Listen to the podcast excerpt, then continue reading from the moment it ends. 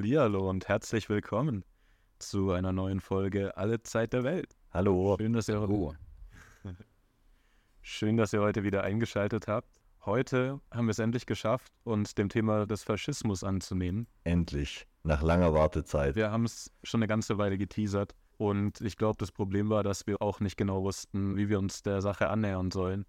Und naja, ich glaube, das Wichtigste heute Abend wird sein, äh, mal ein Bier aufzumachen.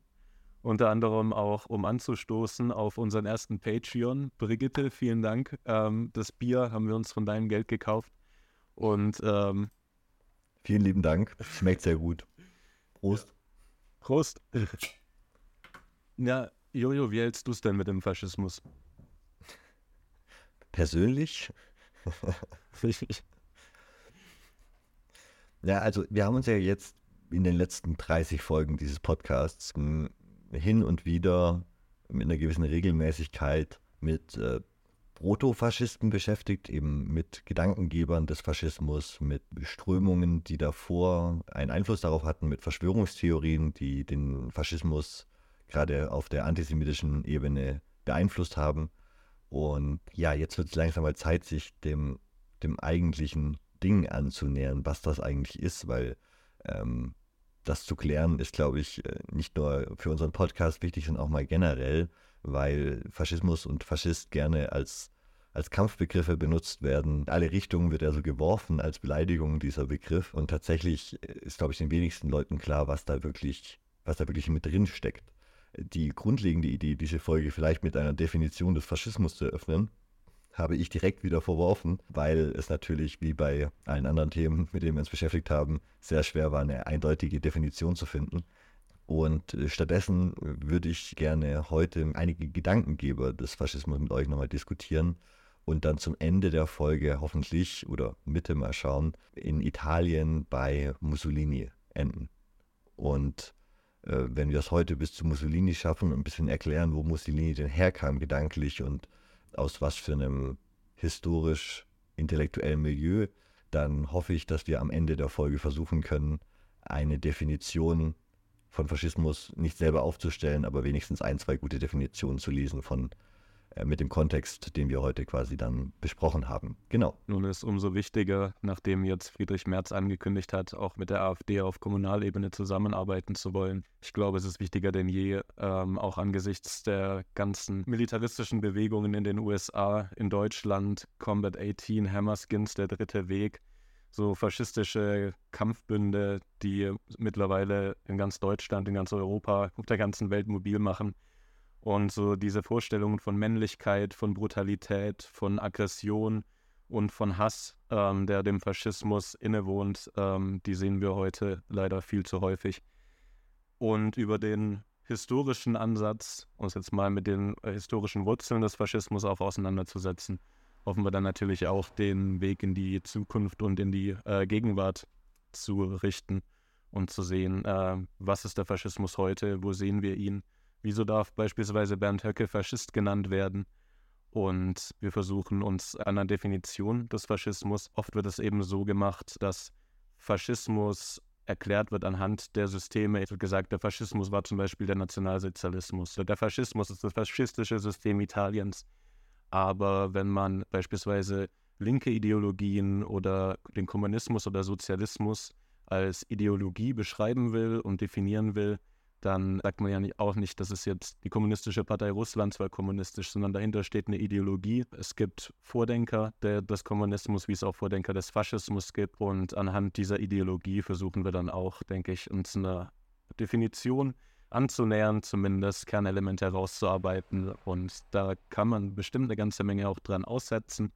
Aber das ist, glaube ich, das Beste, äh, womit wir dienen können. Aber ich bin gespannt, jetzt mehr über die historischen Hintergründe zu erfahren. Ja, also äh, generell die ganzen historischen Hintergründe des Faschismus jetzt in einer Folge abzurattern, ist, glaube ich, mehr als wir leisten können. Das müssen wir in mehreren kleinen Folgen versuchen. Kann sehr gut sein, dass wir in den nächsten Wochen und Monaten dann zum Beispiel zum Männlichkeitsbild beim Faschismus, zu Vorgängerbewegungen tatsächlich konkret noch einzelne Folgen machen. Das lässt sich jetzt nicht alles so einfach und knapp umreißen. Das kann man versuchen, aber ich glaube, es wird nicht besser dadurch, indem man dieses Thema zu knapp umreißt. Es ist tatsächlich extrem komplex, wenn man sich die Ursprünge anguckt. Es ist nicht so einfach, wie es oft gezeichnet wird und wie es im Geschichtsunterricht gezeichnet wird und ähm, wie man das so populär verkürzt ähm, lernt. Deswegen beginnen wir heute auch mit einem französischen Intellektuellen, mit äh, Georges Sorel. Und dass wir dort beginnen, mag viele vielleicht ein bisschen überraschen, aber ähm, auch die Person von Georges Sorel hat sich die ersten Lebensjahre nicht auffällig verhalten. Und es war, ist eine Person, die sehr, sehr schwer historisch festzumachen ist und die von den unterschiedlichsten Bewegungen bis heute vereinnahmt wird, sowohl der extrem rechten als auch der extrem linken. Äh, Sorel wurde 1847 im französischen Cherbourg geboren. Er wuchs in einer bürgerlichen Familie auf, also Bourgeoisie, und arbeitete viele Jahre als Beamter im Straßen- und Brückenbauwesen in Frankreich. Also klassischer Staatsdiener, Beamter, komplett unauffällig gewesen in der Zeit, sehr strebsam, hat Karriere gemacht, ihm wurde das Kreuz der Ehrenlegion verliehen für seine Arbeit und er wurde Chefingenieur.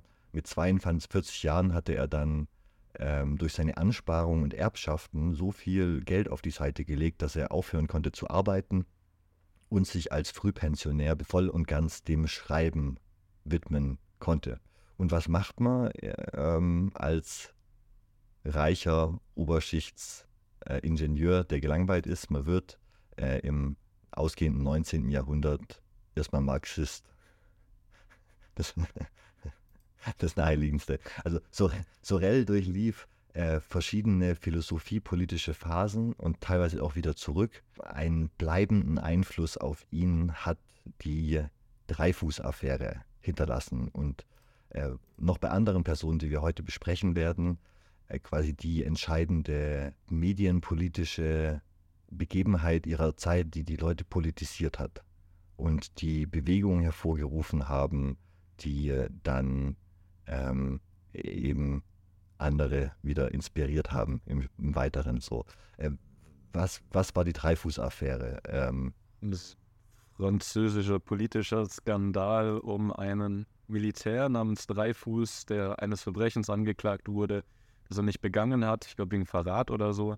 Und äh, das wurde dann zu so einem antisemitischen, zu einer antisemitischen Hexenjagd, aber viele französische Intellektuelle haben sich auf seine Seite geschlagen und haben die Ungerechtigkeit kritisiert. Ich ist wahrscheinlich äh, nicht so ganz genau, aber so. Nee, das ist schon eine ziemlich gute Zusammenfassung. Das, das, das passt schon. Also das Ganze, die Dreifuß-Affäre ist eben Justizskandal im Grunde, der die französische Politik äh, und die gesamte Gesellschaft in den letzten Jahren des 19. Jahrhunderts zu tief gespaltet hat. Also das Ganze hat es in den 1890er Jahren gespielt.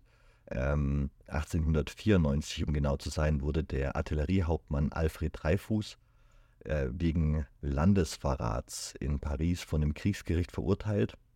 Er habe zugunsten des Deutschen Kaiserreichs spioniert im Krieg von 1870-71 und ähm, wurde aufgrund von rechtswidrigen Beweisen und zweifelhaften Handschriftengutachten äh, dann am Ende verurteilt, äh, in erster Instanz vor allem, weil er eben ein aus dem Elsass stammender jüdischer Offizier war. Das heißt, er hat zwei Feindbilder bedient, nämlich ja, das Antisemitische und das Antideutsche. Und das war natürlich nach dem verlorenen Krieg 1870-71, wo äh, wir haben ja in der Nationenfolge kurz drüber geredet, quasi Deutschland, Bismarck provoziert Frankreich, einen Krieg zu starten ähm, gegen die kleindeutschen Fürstenhäuser und Königshäuser und innerhalb Napoleon III., der damals eben in Frankreich geherrscht hat und der selber auch ein entscheidender Teil der Bonapartismus, den, den, der auch auf Napoleon III. zurückgeht, dann ähm, den Faschismus und diese Führerideologie später auch extrem beeinflusst. Also Napoleon III. wird eben auch als einer dieser eigentlich Vorläufer im 19. Jahrhundert von autoritären faschistischen Bewegungen im 20. Jahrhundert gesehen, in manchen Punkten, wie er Politik gemacht hat und so. Ähm, und äh, da müssten wir mal eine eigene Folge drüber machen, darum geht es heute leider nicht. Äh, aber Napoleon III. wurde eben sehr schnell gefangen genommen, hat dann den Krieg für verloren erklärt. In Paris wurde die Pariser Kommune ausgerufen, die wurde dann äh, niedergemetzelt nach kurzer Zeit von äh, französischen Staatskräften. Wir werden heute übrigens auch noch auf eine faschistische Yoga-Kommune in Italien treffen. Äh, kleiner Teaser an dieser Stelle. Da freue ich mich schon drauf. Auf, auf jeden Fall, die Deutschen rufen in Versailles im Spiegelsaal nach dem gewonnenen Krieg die deutsche Nation aus. Der äh, Deutschland ist jetzt äh, das, das, Vereinigte Kaiserreich. Ähm, und die Franzosen müssen riesige Kriegsreparationen an die Deutschen zahlen mit diesem Friedensvertrag wegen des verlorenen Krieges. In Deutschland gehen die Gründerjahre los, alles floriert, alles toll, weil man hat ja Kriegsanleihen gekauft und jeder hat quasi dick an dem Krieg mitverdient in dieser neuen Nation. In Frankreich herrscht dementsprechend großer Pessimismus. Man ist äh, extrem gedemütigt. Man hatte die stärkste Armee Europas bis dahin und wurde von den Deutschen so innerhalb von wenigen Wochen geschlagen ähm, und sucht eben Schuldige und Dreifuß ist der Schuldige, der gefunden wird. Auch wenn Dreifuß natürlich komplett unschuldig war, kleiner Spoiler. Ähm, der Justizirrtum, über den könnte man an sich mal eine Folge machen aber hatte, da, da gab es eben auch Elemente der Rechtsbeugung und es weitete sich dann in einen Skandal aus, der massenmedial ausgeschlachtet wurde und wo in ganz Frankreich ähm, das System ins Banken gerat, geriet tatsächlich. Also es gab Intrigen, Fälschungen, Ministerrücktritte, Ministerstürze, Gerichtsprozesse, verschiedenste rund um diesen einen Prozess, äh, öffentliche Krawalle in den Straßen, es gab Attentate, es gab den Versuch eines Staatsstreiches am 23. Februar 1899 und einen zunehmend offenen Antisemitismus in Teilen der Gesellschaft. All diese Sachen zusammen haben das Land in eine schwere politische und moralische Krise gestürzt, die äh, bis in die einzelnen Familien hineinging. Ähm, das ist so ein bisschen wie die Klimawandeldebatte vielleicht heute oder die, äh, so, wo dann tatsächlich an Weihnachten in Frankreich äh, die, die Familien nicht mehr zusammen oder, oder Verschwörungstheorien in unserer jetzt so QAnon oder so, ne? Also tatsächlich politisch. Oder die AfD oder die AfD oder die seltsamen Bündnisse, die dann das äh, Reichstagsgebäude stürmen. Oder Kapitolstürmung in den USA genau, also das, am 6. Januar, ne? So weit sind wir davon nicht entfernt. Genau, eben auch dieser offene Antisemitismus, der da eben politisch offen zutage trat und äh, zu einer zu einer internen Krise in Frankreich geführt hat, weil eben auf einmal klar wird, es gibt einen Riesenteil in der Bevölkerung, die so denken. Selbst Kanye. Selbst Kanye West. Äh, Sorel, der jetzt äh, das alles äh, in diesen 1890er Jahren von seinem Schreibtisch aus beobachtet hat, hat sich am Anfang auf die Seite der sogenannten Dreifusianer äh, geschlagen das waren hauptsächlich linke Intellektuelle, die Dreifuß verteidigt haben, gesehen haben, das war ein falscher Prozess und gesagt haben, er ist Staatsbürger französischer. Es macht keinen Unterschied, ob er aus dem Elsass kommt und, und jüdischer Abstammung ist. Er ist französischer Staatsbürger und sollte deswegen auch diese Rechte genießen. Am Anfang sah Sorel das eben genauso und als einen Kampf ums Recht und eine reine Rechtsordnung ohne politische Ideale. Äh, als dann aber die Gegner hauptsächlich die Nationalisten, die französischen und die Monarchisten und die Kirchen, also die, die ganzen, die katholischen Institutionen und so, äh, von Dreifuß, also als die, die Gegner von Dreifuß dann auf so einer Welle von antisemitischer Leidenschaft äh, es geschafft haben, eine Bevölkerungsbewegung, eine antisemitische gegen Dreifuß quasi zu formieren, änderte Sorel dann seine Ansichten und äh, kam zu dem Punkt, dass der Aufstand der Massen gegen eine republikanische Aristokratie nur dann gelingen kann, wenn man quasi ein Bündnis zwischen antisemitischen, antisemitischen Massen und der Kirche schmieden kann. Der Antisemitismus wurde dabei für Sorel die treibende Kraft im Aufstand des armen Volkes gegen die dekadente Intellektualität, die er in Paris in der Regierung gesehen hat. Sorels Denken war generell von einer starken Anti-Intellektualität geprägt und obwohl er Marxist war, wurde sein Denken zu, also ursprünglich am Anfang Marxist war, er war jetzt kein großer Denker der marxistischen Szene, aber er hat eben Briefe mit Marxisten ausgetauscht und hat sich da im linken Diskurs seiner Zeit beteiligt. Ähm, äh, auch noch zu Marx Lebzeiten, also eine ganz spannende Zeit damals, wo, wo, wo so ne, ähm, eben frühe linke Bewegung definiert und diskutiert wurde, wo sich äh, die äh, sozialdemokratische Bewegung in Deutschland ganz stark äh, die unter der SPD dann herausgebildet hat und den Kulturkampf mit, mit Bismarck geführt hat und immer noch viel darüber diskutiert wurde, wie denn jetzt die neue Gesellschaftsordnung der Moderne der linken Meinung nach aussehen soll. Ja? Sorel wurde dann aber innerhalb dieser Debatten zunehmend zu einem antimaterialistischen Marxisten. So. was, was könnt ihr euch denn darunter vorstellen? Also, ja, also der Materialismus von Marx sagt eben, dass, dass die ganze Geschichte auf der materiellen Basis äh, sich, sich ne, weiter verändert und es da eben diese materielle, äh, es gibt die, die was haben und die nichts haben in der Gesellschaft und auf der Basis gibt es dann einen Klassenkampf und das ist eben, also das muss eben so sein und in diesen Zyklen, so zyklisches Ge Geschichtsbild auch auf der Basis von dem Materialismus, ja. Ja, aber ich meine, Marx hat ja Hegel auch wieder auf, den, auf die Füße gestellt, sagt man doch. Und dann wieder zu Hegel zurückzukehren und zu diesem Weltgeist, der auch sich eben zyklisch erneuert und Widerstände überwindet und fortschreitet. Also so ein teleologisches Verständnis der Weltgeschichte. Das hat Sorel auch so ein bisschen so äh, argumentiert. Also da ging es ja auch um die Blankisten und um die Avantgarde-Bewegung. Die Frage, sollte die Linke quasi von einer extrem gebildeten Avantgarde äh, wie das dann später in Russland passiert ist, angeführt werden, äh, quasi bei den Bolschewiki oder sollte stattdessen das eine Massenbewegung sein und so. Ähm, aber Sorel bewegt sich eben zunehmend in eine Richtung, wo er sagt, Materialismus ist eigentlich gar nicht so wichtig, viel wichtiger sind die Mythen. Der Mythos des Proletariats ist viel entscheidender wie die eigentlich materialistischen Bedingungen dieser Menschen. Und über diese Überzeugung, wo er sich eben wegbewegt von den klassischen Marxisten in diese antimaterialistische Ecke, ja, und auch komplett wissenschaftsfeindlich ist dann und sagt, wenn ich Flüssigkeit vom einen ins andere Glas schütte, ist eine andere Flüssigkeit und so Sachen und das kann man quasi also nicht viel von empirischen Methoden gehalten hat und sowas und das eben alles für intellektuelles äh, Oberschichtsgelaber hielt, so, obwohl er selber Ingenieur war, was ich eine sehr spannende, sehr spannende Unterscheidung finde. Und sieht dann eben auch in diesem Antisemitismus und in der brodelnden Gewalt der Massen in Frankreich die große Möglichkeit, um die Demokratie und die Republik äh, abzuschaffen und seine syndikalistische, auch sich ständig verändernde Vision eines politischen Systems umzusetzen. Er hat dann darüber ein Buch geschrieben, das 1906 rauskam, das heißt Über die Gewalt, äh, erschien auch in Aufsätzen in der sozialistischen Zeitschrift das kann man als Sorels Hauptwerk eigentlich betrachten, wo er seine Hauptansichten über gesellschaftliches Leben und ideale Gesellschaft wiedergibt.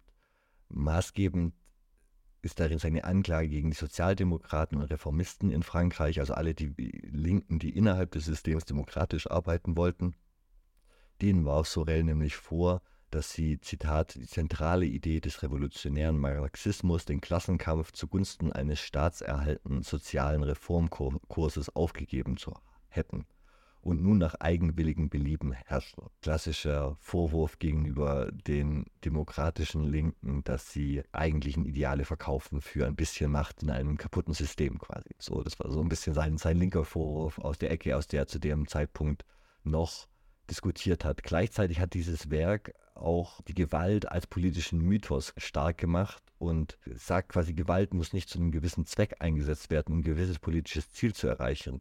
Die Gewalt im Namen der politischen Bewegung an sich hat schon einen reinigenden, klärenden Charakter. Und das ist natürlich eine ideologische Basis, die danach sehr vielen Extremisten, die eben revolutionär und gewaltsam das äh, System umstürzen wollten, gefallen hat und wo er viele Leute mit beeinflusst hat. Äh, Syndikalismus, was wir so als linken Syndikalismus kennen, heißt auf Englisch Sorelianism nach Sorrel. Ah. Also er, auch wenn er kein klassisch marxistischer Vordenker war, er wurde dann zunehmend auch anarchistisch und die Idee des Massenstreiks mit groß gemacht auch. Den Mythos des Massenstreiks, das quasi, ne, nichts Materialistisches sein soll, sondern seine Idee von Mythen und von quasi der, der, der Massenstreik als stürzendes Element für die Wirtschaft und damit die Möglichkeit, was Neues zu, aufzubauen. Jonas, ich habe mal ein Zitat für dich von Sorel. Willst du es mal vorlesen? Die Erfahrung hat uns bis heute noch immer bewiesen, dass unsere Revolutionäre, sobald sie nur zur Macht gelangt sind, sich auf die Staatsräson berufen dass sie dann Polizeimethoden gebrauchen und die Gerichtsbarkeit als eine Waffe ansehen, die sie gegen ihre Feinde missbrauchen können. Die parlamentarischen Sozialisten entziehen sich dieser allgemeinen Regel durchaus nicht. Sie halten an dem alten Staatskultus fest. Sie sind daher wohl vorbereitet, alle Missetaten des Ancien Regime zu begehen. Ja, also man sieht hier seine, tiefen Misstrauen gegen alle demokratischen Reformbewegungen der Linken. Ja, also Sorel sitzt nur an seinem Schreibtisch. In diesen Jahren vor dem Ersten Weltkrieg vollzieht sich dann zunehmend ein Wandel in Sorel, der noch mehr dazu führt, dass er von verschiedenen Bewegungen vereinnahmt wird oder von unterschiedlichen. Ähm, nach 1909 nämlich ist er zunehmend von der syndikalistischen Bewegung desillusioniert, weil die, es gab einen Generalstreik in Italien, der nicht die erhofften Erfolge quasi gebracht hat und der Generalstreik hat sich generell nicht als ein Mittel erwiesen, um wirklich Gesellschaftsstrukturen zu stürzen. Hat sich nicht durchgesetzt. So. Also es gibt jetzt keine großen Beispiele. Ähm, es gibt den Kapputsch, der in Deutschland verhindert wurde, dann durch einen Generalstreik und so. Aber es gibt jetzt quasi zu der Zeit, in, in der Sorel äh, jetzt 1905, 1906 keine großen Beispiele, wo das erfolgreich irgendeine Monarchie gestürzt hätte oder so, ja. Matrosenaufstand könnten wir noch nennen. Ja, aber es ist was anderes wie ein Generalstreik aller Arbeiten quasi, ne? Und der Matrosenauf, die, die, Matrosenaufstände waren ja dann auch, also es gab den 1905 in Russland, ne? Ähm, und dann halt die 1918. Kieler Matrosenaufstand, oder? Genau, die waren ja 1918 dann erst. Ja, ja, genau. Also. Und Sorel eben ab 1909 von dieser Enttäuschung der von ihm so lange jetzt gepushten Bewegung desillusioniert, schließt er sich nach einigem Zögern der monarchistischen Bewegung Action Française an die die Wiederherstellung einer homogenen, traditionellen moralischen Ordnung anstrebt. Das sind hardcore-katholische Monarchisten, die die gesamte französische Revolution zurückdrehen wollen. Ne? Der klingt auf jeden Fall ein bisschen bipolar. Ja, es. Also. es, es, von extrem zu extrem.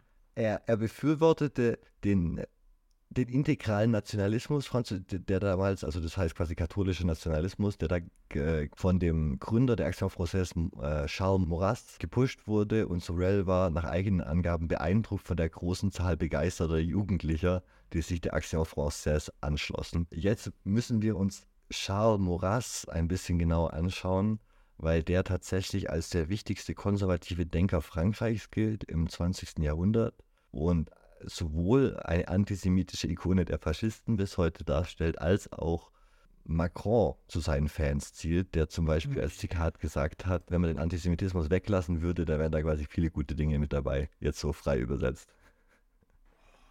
Eieieiei. Ja, genau. Und Charles Maurras war eben derjenige, der die Action Française gegründet hat. Der kam Lustigerweise hat sich auch angefangen, zur Zeit der Dreyfus-Affäre in der Pol Politik zu engagieren.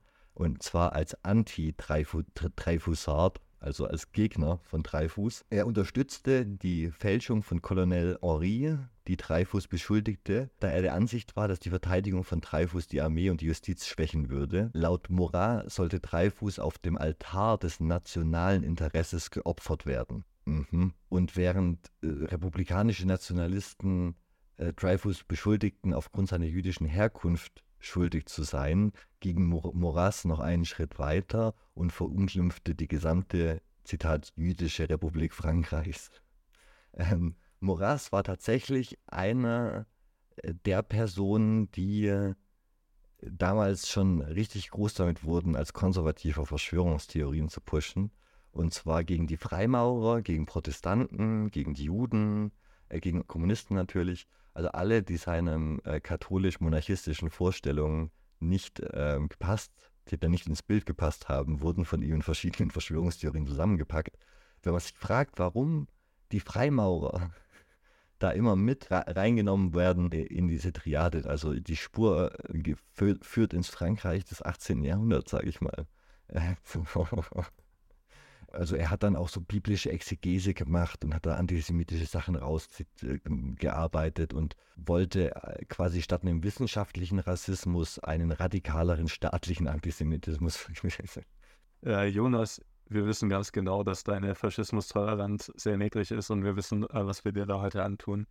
Aber um die Stimmung ab und zu mal ein bisschen aufzuheitern, und ich glaube, das können wir heute an der einen oder anderen Stelle brauchen, äh, werden wir heute nicht nur ein Bier trinken, sondern ich habe auch einen Tab offen, eine Buzzfeed-List mit äh, elf süßen äh, Animal Facts.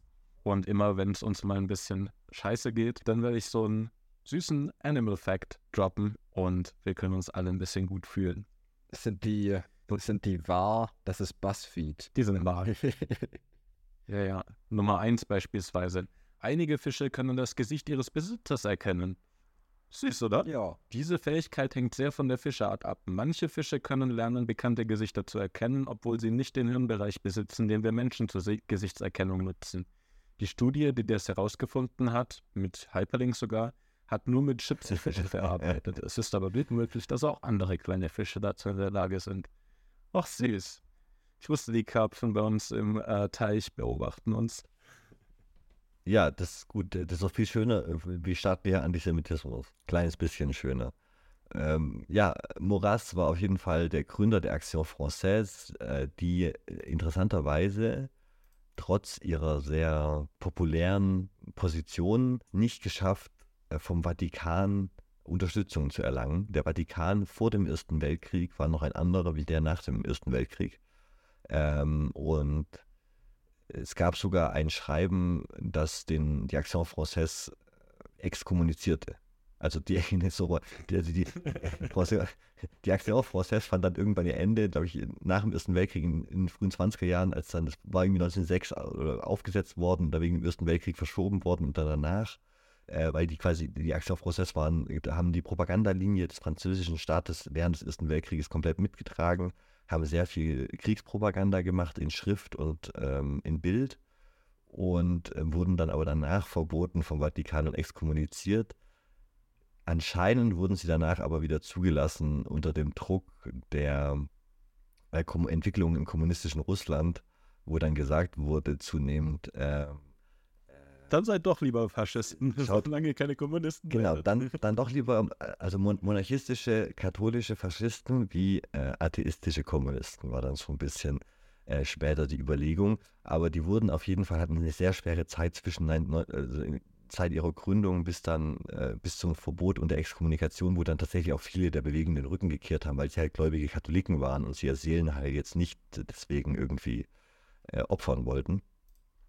Ähm, ja, das fand ich eine ganz lustige Geschichte. Moras Ideen waren trotzdem sehr, sehr einflussreich, ähm, hatten großen Einfluss auf den Nationalkatholizismus und den integralen Nationalismus, was dann bei Franco in Spanien äh, der, die Art, Spielart des Faschismus ist, die dort dann lange Zeit herrschen wird. Bei der Recherche zu Moras ist mir noch eine besonders, besondere Sache aufgefallen. Ähm, er hat eine neue Beleidigung für Ausländer etabliert in seinen Lebzeiten. Einfach so. Metek ist auf Französisch ein südländisch slash äh, semitisch aus, jüdisch aussehender äh, Typ. Also wenn du so, egal, also wenn du nicht französisch genug aussiehst, dann bist du ein Metek. Ähm, und das ist eine Beleidigung, die hat er als gebildeter Mensch, Moras, aus dem, der athenischen Demokratie des 4. Jahrhunderts vor Christus abgeleitet, wo die Metheken eine Klasse waren, das waren quasi nicht in Athen geborene Bürger. Wenn du in Athen lebend, gelebt hast, aber nicht von athenischen Eltern abgestimmt, äh, abgestammt hast, dann hattest du kein Wahlrecht dort, ähm, warst quasi nicht voller Bürger der Demokratie, also als Frau ja sowieso nicht und so, aber eben wenn du als Mann mit irgendwie Einkommen und Besitz dort gelebt hast und kein Sklave warst, dann warst du, und, und aber nicht athenischer Abstammung, dann warst du eben ein Metheke. Und das hat so äh, Moras als Beleidigung reetabliert, die bis heute bele- benutzt wird. Das Wort ist bis heute im gängigen Gebrauch auf Französisch. Ähm, es gibt sogar so ein paar Popkulturlieder, wo ähm, e- eins im Titel, schicke ich euch nachher.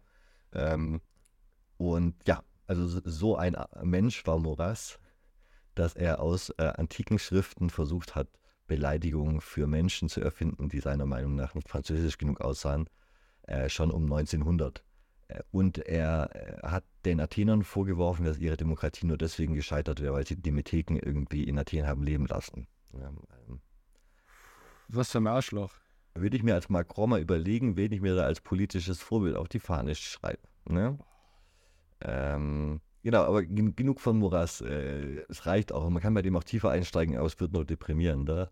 Äh, 1910 unterstützte Sorel dann äh, eine nationalistische Zeitung, L'Indépendance, L'Inde, L'Indépendance, L'Indépendance, L'Indépendance und begann Antisemiti Ant Antisemiti Antisemitischkeit zu sprechen Wir machen uns jetzt nicht verantwortlich über deinen Sprachfehler. und begann antisemitische Texte zu schreiben, in denen er behauptete, Frankreich werde von jüdischen Invasoren angegriffen. 1910.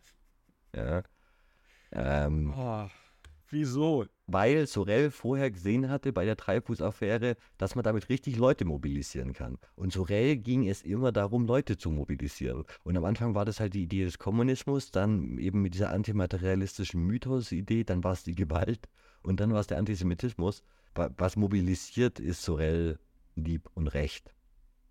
1911 erklärte Valois auf dem vierten Kongress der Action Française in Bezug auf den Sorelschen Syndikalismus. Jonas, willst du mal vorlesen? Es war kein Zufall, dass unsere Freunde auf die Kämpfer des Syndikalismus gestoßen sind.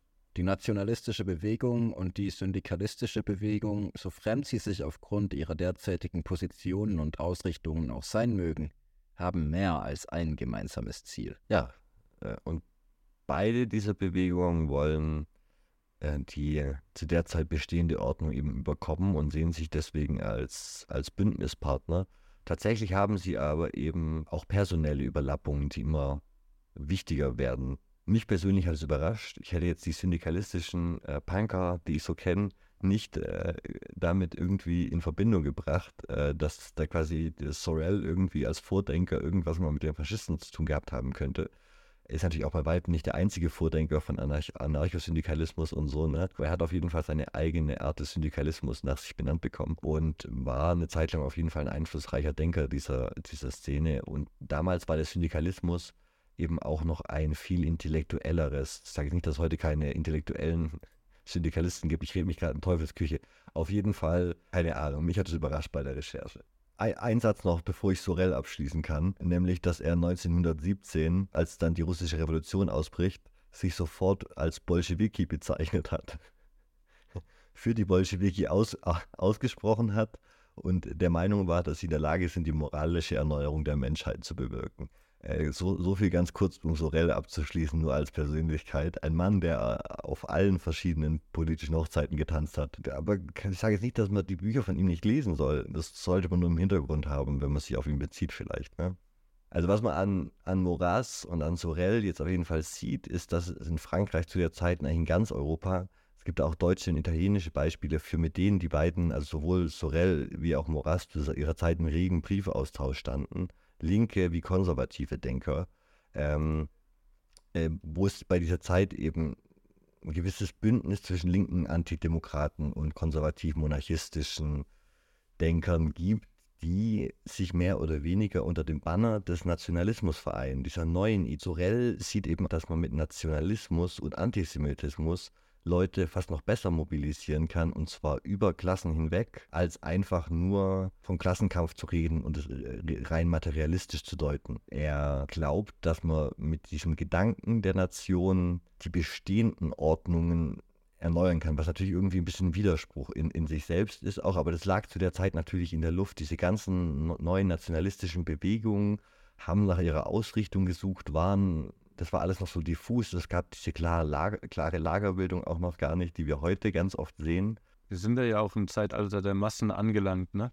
Also nach dem Wegfall der Aristokratien, der Monarchien, breitet sich langsam sowas wie eine Zivilgesellschaft in Europa aus. Und einer, ein französischer Theoretiker, Gustave Le Bon, hat Psychologie der Massen, hat er das genannt, und hat sich besonders auch mit Nationalismen und so den Urformen des Populismus auseinandergesetzt. Und äh, ich habe hier mal ein Zitat. Er schreibt, die Massen haben nie nach der Wahrheit gedürstet. Sie wenden sich von Beweisen ab, die nicht nach ihrem Geschmack sind, und ziehen es vor, den Irrtum zu vergöttern, wenn der Irrtum sie verführt. Wer sie mit Illusionen versorgen kann, ist leicht ihr Meister. Wer versucht, ihre Illusionen zu stören, ist immer ihr Opfer. Also wir haben hier in Mitteleuropa Gesellschaften, die sich gerade neu erfinden, die sich neu suchen und die nach eben diesen Leitideen und nach diesen Mythen suchen, unter denen sie dieses Staatsgebiet vereinen können. Der Kommunismus, Sozialismus, Anarchismus, Syndikalismus, Monarchismus, zurück in eine alte Ordnung oder eben dann der Faschismus sind alle diese Nachbeben dieser absoluten Möglichkeit der Ausbreitung in egal welche Richtung. Der technologische Fortschritt wird als Möglichkeit gesehen, die ganze Menschheit oder eben Teile der Menschheit äh, in ein neues Zeitalter zu katapultieren. Und dadurch, dass die Leute eben diese Erneuerung, so, dass die so in der Luft lag und man die auch irgendwie gefühlt hat, gab es eben Leute, die auch durch die verschiedenen Bewegungen gezogen sind, wie eben Sorel. Es gab Syndikalisten und viele Schüler von ihm, die dann später, per, also als Pers Personen einfach, die früher Syndikalisten waren, dann später zum Faschismus übergetreten sind. ähm, wodurch dann seine Überlegungen einfach auch äh, direkten Einzug ins äußerst rechte Spektrum gefunden haben. Er war ja krasser Opportunist. Er hat sein Fähnchen nach dem Wind ausgerichtet, weil er die Möglichkeit gesehen hat, gesellschaftlichen Wandel möglich zu machen und hat sich der Partei angeschlossen, die gerade am vielversprechendsten war. So die Ideologie dahinter hat ihn wahrscheinlich äh, nicht primär interessiert. Das Hauptziel war, die Demokratie zu überkommen und wir waren dann ja, quasi aber die ganze Zeit auf der Suche nach einem adäquaten Mittel, das zu tun. Und als dann der Generalstreik versagt hatte, dieser Mythos, ähm, haben dann viele aufgehört, an diese schöpferische Kraft des Proletariats zu glauben. Äh, da war nicht nur Sorel dabei, sondern interessanterweise dann eben auch Mussolini, nur als ganz Mini-Teaser. Mussolini selber hat Sorel später ähm, auf die Frage hin, welchem Lehrmeister er am meisten zu verdanken habe, genannt. Quasi statt die eigene Nation in einem nationalistischen System zu behindern, geht man dazu über, andere Nationen zu schwächen, indem man den Krieg zwischen den Nationen, also Nationenkampf statt Klassenkampf und diesen Mythos der Nationen statt der Mythos vom revolutionären Krieg, das waren auf jeden Fall so Sorels äh, Grundgedanken, die dann eben auch bei den Faschisten gut ankamen, bei den späteren. Ähm, nach dem Tod von Sorel erklärte ein Artikel in der italienischen faschistischen Zeitschrift Gerarchia von Mussolini äh, mit herausgegeben, äh, Jonas, der Faschismus das Glück, eine Mission zu erfüllen, die das implizite Bestreben des gesamten Werks des Meisters des Syndikalismus ist. Das Proletariat der Herrschaft der Sozialistischen Partei zu entreißen, es auf der Grundlage der geistigen Freiheit wiederherzustellen und es mit dem Atem der schöpferischen Gewalt zu beleben. Das wäre die wahre Revolution, die die Formen des Italiens von morgen prägen würde. Ich meine, was wir auch noch ganz oft sehen werden ähm, bei unseren späteren Faschos und Nazis, ist, dass die am Anfang auch äh, Sozialisten, Syndikalisten, Horrorsozialisten waren. Also sowohl Mussolini als auch äh, beispielsweise Hitler haben sich ihren jüngeren Jahren eher im linken Spektrum verordnet, weil sie einfach einen Umbruch des politischen Systems auch herbeiführen wollten, unzufrieden waren, aber halt auch gemerkt haben, dass der Faschismus und der Nationalismus halt Mythen sind, die keine äh, langen Erklärungen brauchen, die keine Dreibände Kapit äh, das Kapital brauchen und komplexe ökonomische Analysen und wissenschaftliche Sprache, durch die man sich wälzen muss.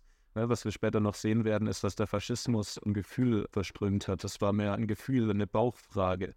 Und so ein ähnliches Phänomen sehen wir, glaube ich, auch heute. Die ganze Kritik der AfD und rechter Parteien an der Gender-Frage ne, resultiert ja auch daher, dass es einfach auch Diskurse sind, die sehr elitär sind, sehr äh, akademisch geführt werden und zu denen viele Menschen einfach überhaupt keinen Zugang haben, es nicht verstehen. Aber ebenso Mythen der Nation und des Ursprünglichen, eine Vision, eine Zukunft, die irgendwie von den Attenfängern der AfD irgendwie als schön ausgemalt wird, wenn wir hier nur noch Deutsche sind und alle anderen irgendwo anders. Ne? Sowas appelliert irgendwie an tiefgreifende Gefühle und das ist eins der, der Wesensmerkmale des Faschismus. Das Appellieren an dieses Gefühl, so äh, eine postromantische Verklärung des Gefühls und der Natur zu den eigentlichen Triebkräften des Weltgeschehens. Dieser Anti-Intellektualismus, der hat auf jeden Fall auch dem Faschismus äh, Vorschub geleistet.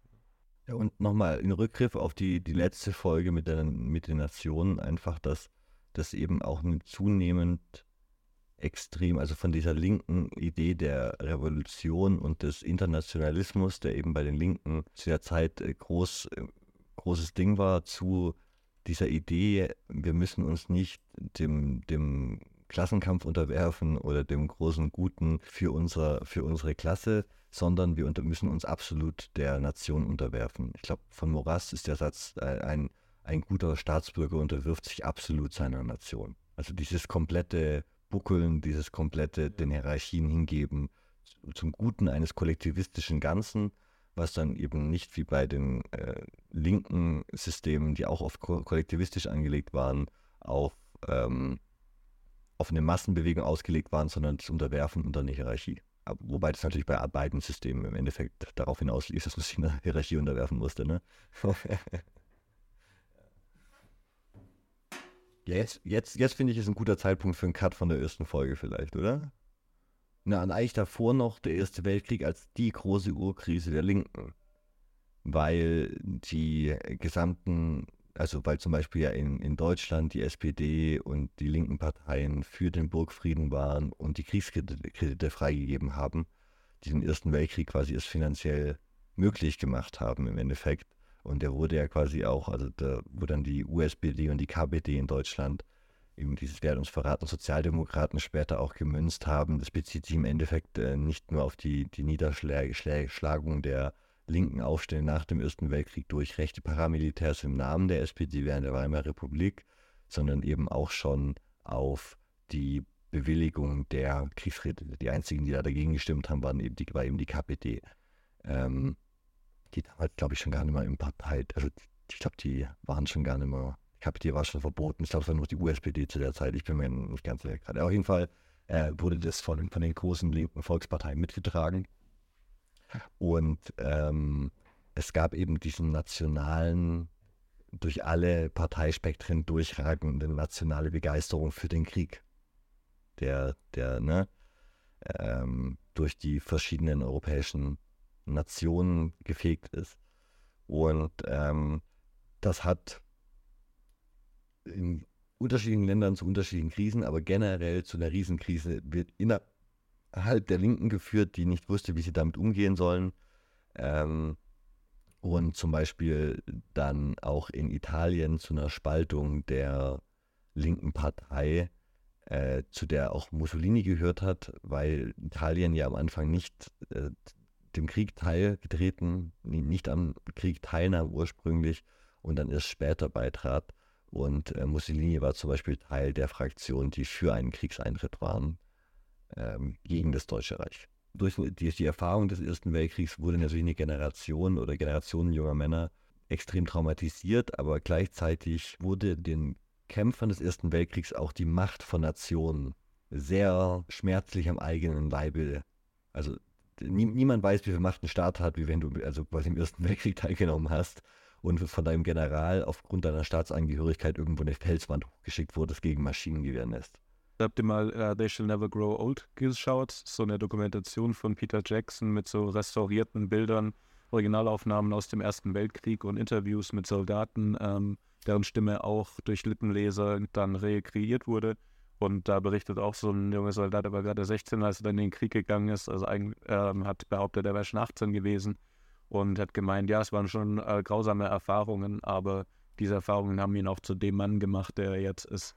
Und das ist, glaube ich, ein ganz wichtiger, ganz wichtiger äh, Grundpfeiler des Faschismus, nämlich die Kriegserfahrung, der Krieg als Schmiede für eine neue Welt und als Band das verbindet. Das hatten wir ja schon bei den Futuristen, die dann begeistert in den Krieg gezogen sind und vom Pferd fielen und tot waren. Ne?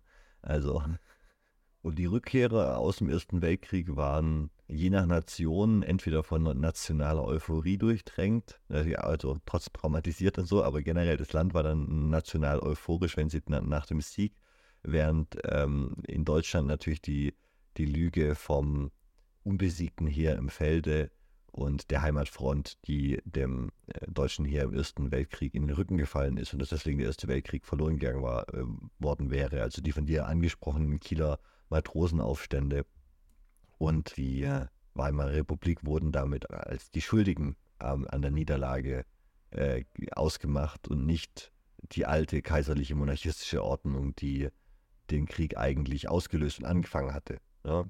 Ja, kommt, kommt halt eine ganze Generation, also die, die es überlebt haben, an desillusionierte, desillusionierte Veteranen zurück in ein äh, Land, das gerade den Krieg verloren hat, äh, das gezeichnet ist vom Krieg, blutige Schneisen durch Europa geschlagen hat. Und sie kommen zurück in der Gesellschaft, in der sie keinen Halt finden. Und das ist so eine Grundbedingung. Auf das ist auch der Grund, warum alle Hitlerbart tragen danach. Also warum Charlie Chaplin und Hitler äh, diesen Schnauzer anhaben. Der Grund ist, dass beide im Ersten Weltkrieg gedient haben ähm, und man seinen Schnauzbart, den man vorher im, äh, damals so stolz getragen hat, abrasieren musste wegen den Gasmasken. Also ähnlich wie es bei Corona den FFP2-Masken dann mal die Diskussion gab, ob man noch einen Vollbart tragen darf oder ob das quasi schon gefährlich ist. Wenn du deine Gasmaske quasi aufsetzt, äh, gegen, dann muss, muss die eben fest anliegen und deswegen gab es dann nur noch gewisse Bärte, die in der Armee erlaubt waren und der berühmte Hitlerbart war eben einer davon, weil der Gasmasken verträglich war. Zu Corona-Zeiten habe ich von der amerikanischen Gesundheitsorganisation eine sehr lustige Infografik gesehen, wo Barttypen dargestellt waren, die die FFP2-Maske nicht quasi, die, die unproblematisch sind und Barttypen, die äh, bei denen größere Mengen an Viruslast irgendwie ausgebreitet werden. Und der Hitlerbart war lustigerweise unter den okay, okayen Bärten, die, die Corona-Masken konform waren. äh, da hatte ich ein kleines Déjà-vu, ja, und mich ist er trotzdem nicht konform. Deswegen, also der, der, der, der Bart, der, dieser kleine Oberlippenschneuzer war eben das Zeichen der Veteranen des Ersten Weltkrieges, die ähm, das überlebt haben. Die haben diesen Bart dann stolz weitergetragen, um zu symbolisieren, schau, ich bin Veteran. Das ist die Logik dahinter.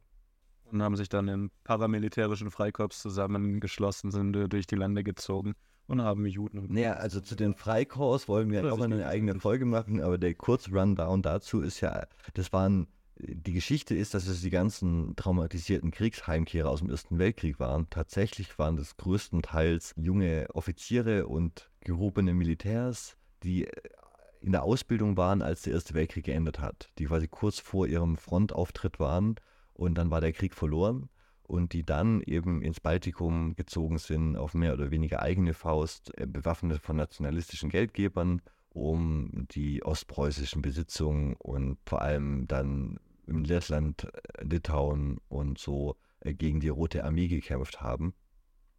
Und die dann die Keimzelle in Deutschland für zum Beispiel die SA wurden. Es gibt da zum Beispiel von Killinger, war ein Freikorpsmann mit so mit klassisch Schmeiß im Gesicht, wie heißt es, Schmeiß, Schmiss, der dann die S erste SA in Sachsen gegründet hat, später nach seiner Freikorpszeit und der Kinderbücher geschrieben hat, Nazi-Kinderbücher äh, über seine Freikorpszeit in Polen, die alle ein bisschen bedenklich sind und so, so, so ein bisschen bedenklich gut, die alle sehr bedenklich sind, so, so, sind so äh, quasi so Abenteuerromane der Freikorps für so 14-Jährige oder so. Der war dann später Diplomat im Dritten Reich und äh, hat sich, glaube ich, aber er hat sich Leben genommen vor dem Vorrücken der äh, Roten Armee in Bukarest, wenn ich mich richtig erinnere. Aber so eine der Biografien, als äh, die, die quasi direkt aus, aus dem Ende des Ersten Weltkriegs ihrer Militärausbildung äh, über die Zeit bei den Freikorps äh, zu zu, zu den Nazis geführt haben und war auch einer der wenigen SA-Angehörigen, die, der die Nacht der langen Messe dann überlebt hat. Weil er so schöne Bücher geschrieben hat, wie toll er, wie sehr er Hitler liebt, aber ja, ist eine andere Geschichte. Sehr homoerotisch alles. Äh, also die Freikorps sind alles äh, Jungs, die äh, traurig sind, weil sie nicht bei der großen Party mitmachen durften, nur zu spät gekommen sind dafür und dann ihre eigene kleine Sause äh, in Europa gestartet haben. Genau, die dann ähm, und mit Sause meine ich Massenmorde. Genau, die dann eben in Maroden durch, ähm, äh, durch Spaltigung gezogen sind durch Polen und da versucht haben, irgendeine Art von deutscher Ordnung in ihrem Sinne herzustellen. Und die mit ihren Gedanken eben, also es gab im Ersten Weltkrieg auf jeden Fall von den Militärs, was die Pläne in Osteuropa anging, das ist eigentlich auch wieder eine eigene Folge. Sorry, dass ich das so heute oft so oft sage, aber es gibt halt eine klare Kontinuität zwischen den Plänen der äh, Militärs für äh, Osteuropa nach einem deutschen Sieg dort, ähm, nachdem die Deutschen Lenin und die bolschewistische Revolution angezettelt und bezahlt hatten äh, und den Friedensvertrag von Brest-Litovsk dann 1917 unterzeichnet haben mit den Bolschewiki, ähm, hatten die Deutschen in ihrer Vorstellung quasi den Krieg im Osten gewonnen und konnten dann da so Generalbezirke mit Zwangsarbeit einrichten. Ähm, ja, äh, das, also so Pläne, die dann im Zweiten Weltkrieg wieder aufgetaucht sind als Lebensraum im Osten und so, äh, das war im Ersten Weltkrieg durchaus schon angelegt und die Leute, die da an der Ostfront dann gekämpft haben, das waren zwei Millionen Mann ungefähr, die am Ende des Ersten Weltkrieges noch an der Ostfront standen, in Deutschland. Krass. Was auch krass ist, wenn ein Elefantenbaby zur Welt kommt, trompeten andere Elefantenmütter der gleichen Gruppe, um die Geburt des Babys zu feiern. Elefanten bleiben ihr ganzes Leben in engen Familiengruppen zusammen, die in der Regel aus weiblichen Elefanten bestehen. Die männlichen Elefanten verlassen die Gruppe oft, um sich zu paaren, oder sie schließen sich mit anderen Einzelgängern zusammen. Deshalb sind bei der Geburt von Elefantenbabys oft andere weibliche Elefanten dabei. die dann ganz lustig tuten, wenn ein Vegetarier kommt. Schöne Geburt. Schöner als die Geburt des Faschismus. Ja, wir, zur Geburt des Faschismus sind wir jetzt noch gar nicht so genau gekommen. Wir haben jetzt über den Ersten Weltkrieg geredet, über die ganzen anderen Sachen. Also die eigentliche, der eigentliche Faschismus de, des Wortes nach wurde in Italien gegründet. Äh, und zwar 1919. Aber bevor Benito Mussolini noch an die Macht gekommen ist, gab es äh, von einem Gabriele D'Annunzio, einem italienischen Vertreter des Symbolismus, ein Schriftsteller und Dichter, den Versuch und auch die Umsetzung, eine Kommune zu gründen, und zwar Fiume, dem heutigen Rijeka in Kroatien. D'Annunzio war auch Mitglied der Sozialistischen Partei, aber hat sich immer mehr den Konservativen angeschlossen. Und er ist bekannt dafür, auch im Ersten Weltkrieg gekämpft zu haben und besonders für eine Aktion, die er durchgeführt hat. Und zwar ist er über Wien mit seinem Flugzeug geflogen, kurz vor dem Ende des Krieges am 9. August 1918, zusammen mit zehn anderen Fliegern und hat dort Bomben abgeworfen, die allerdings nur Zettel in sich trugen. Die eine war zweisprachig bedruckt, italienisch und deutsch. Die zweite stammte von D'Annunzio selbst und war rein italienisch. Der Text von der letzteren war, das drohende Schwinge des jungen italienischen Adlers gleicht nicht der finsteren Bronze im morgendlichen Licht. Die unbekümmerte Kühnheit wirft über St. Stephan und den Graben des unwiderstehlichen Wort Wiener. Viva l'Italia! Ja, dieser D'Annunzio war so der Protofaschist, der auch unter Mussolini angedient hat. Ein, ein Konkurrent Mussolini ist. Kein Konkurrent Mussolini. In der ist ja, faschistischen Bewegung. Ja, mehr oder weniger. Doch, doch. Doch, schon ein Konkurrent auch später. Der wurde später auch von Mussolini richtig kalt gestellt noch, aber ja, ähm, später, später. Ja. Aber direkt so nach dem Kriegsende hat er im September 1919 eine Gruppe von Paramilitärs, den sogenannten Arditi, und Teile der regulären italienischen Armee nach Fiume geführt, das gerade noch umkämpft war. Dem Ende des Ersten Weltkrieges war noch nicht klar, an wen das fallen sollte. Und der Nunzio hat während der internationalen äh, Diskussionen darüber, wer das erhalten sollte, einfach zur Waffe gegriffen und ist dann mit ein paar tausend Mann in diese Stadt einmarschiert und hat dort eine Kommune ausgerufen, die nach seinen faschistischen und symbolistischen Idealen ausgestaltet werden soll. Marinetti übrigens, der ja auch schon Teil unserer Folge war, war ein Freund von Gabriele D'Annunzio. D'Annunzio wollte in Fiume eben eine neue Vision zur Welt bringen. Die Vision eines, einer neuen Nation, eines neuen, einer neuen Art zu leben und das Leben des Ersten Weltkrieges fortzuführen. Also die Vergöttlichung der Gewalt und das Feiern des Krieges als äh, Motor des Fortschritts. Und da sieht man schon so einen protofaschistischen Gedanken, nämlich den Fortschritt also auch so äh, konservativ und so rückwärtsgewandt uns der Faschismus auf den ersten Blick erstmal anmutet, ist der Faschismus in seinen Grundzügen eigentlich eine modernistische Ideologie, die darauf abzielt, die Welt in ein neues Zeitalter zu katapultieren. Also man muss sich das ja vorstellen, im Ersten Weltkrieg und zum Ende des 19. Jahrhunderts breiten sich in Europa Fabriken aus, äh, in der in, innerhalb unglaublich äh, kurzer Zeit Gegenstände hergestellt werden können, vor allem auch Waffen, die dann im Ersten Weltkrieg auf Millionen von Soldaten niedergehagelt haben. Man hat die Lüfte erobert mit Zeppelinen, mit Flugzeugen. Man hat die Tiefsee erkundet, hat U-Boote geschaffen, man hat die ganze Welt erobert. Man hat durch die Wissenschaft Erfolge erzielt, die man sich niemals hätte ausmalen können. Aber das alles hat irgendwie in der Frustration des Ersten Weltkrieges geendet. Millionen Toten und blutige Schneisen in Europa. Und alle Visionen, Mythen sind auf dem Schlachtfeld gestorben. Aber D'Annunzio war keiner von denen, der aufgeben wollte und hat sich dann eben mit seinen 2000 Mann nach Fiume aufgemacht und hat dort eine Kommune gegründet, in der eben eine neue Form der Gesellschaft auferstehen sollte. Ich glaube, das ist heute die viertgrößte Stadt Kroatiens oder so. Also es ist relativ groß. Äh, für, also, und es war damals irgendwie, sollten die Verträge haben alle gesagt, es soll in Kroatien gehen. Und dann fand es dann Nunzio nicht so cool und hat dann quasi seine nationalistische Idee, dass das Teil des äh, Großitaliens sein soll, ähm, quasi dadurch umgesetzt, ne? Ja. Wie du gesagt hast, mit Waffengewalt als, als Aktion so. Genau. Aber jetzt kommt noch ein kleiner Sidekick von Gabriele D'Annunzio, einer seiner Helfer. Ich will euch noch kurz Guido Keller vorstellen.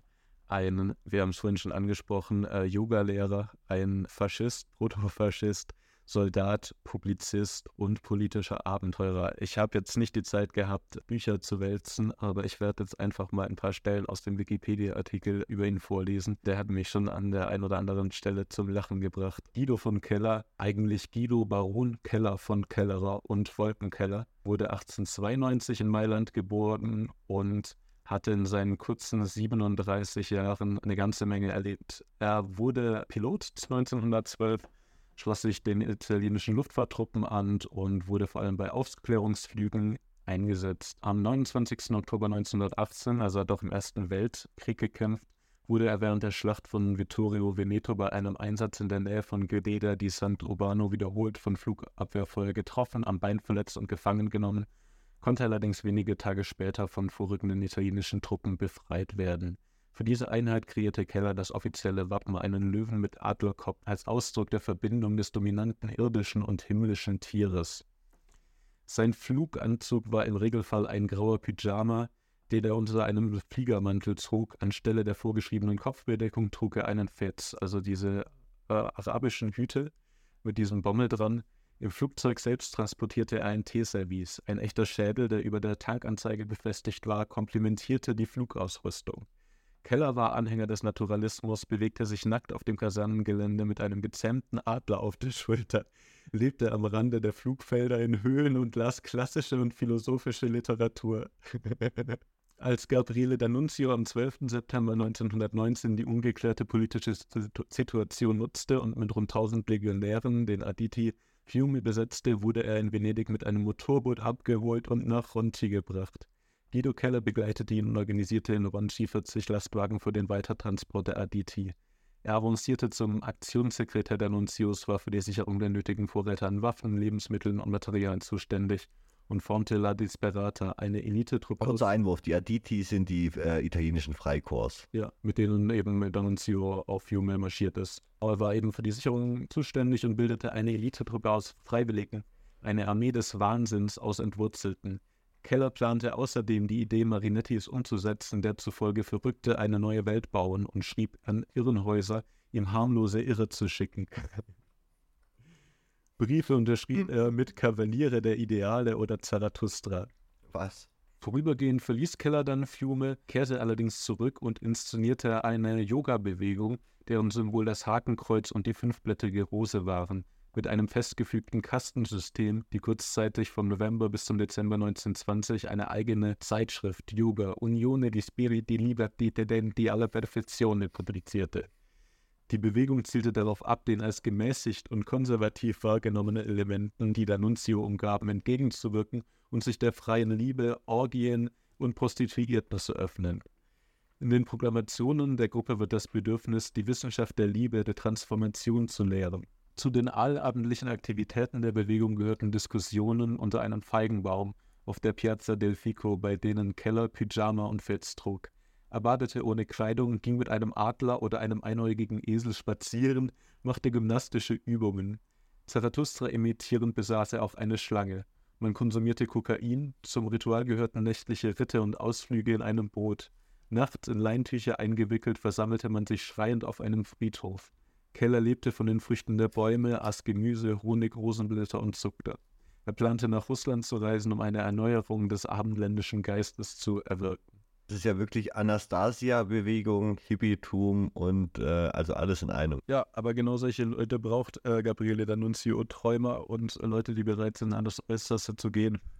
Und Fiume ist ja erst der Anfang für den ganzen Faschismus, der sich in Europa, aber auch außerhalb von Europa, in Südamerika, im Nahen Osten ausbreitet und den wir bis in die heutige Zeit immer wieder sehen und zu spüren bekommen. Vielleicht ist an dieser Stelle ein guter Cut für die erste Folge. Zwei Sätze noch zu Fiume.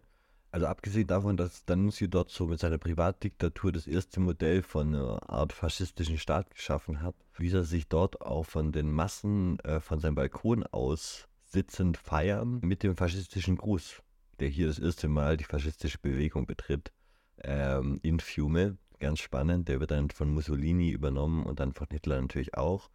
Aber hier ist dieser faschistische Gruß, der, der alte römische Gruß, das erste Mal wieder von diesem Symbolisten reaktiviert hier im Dienste einer neuen Politik.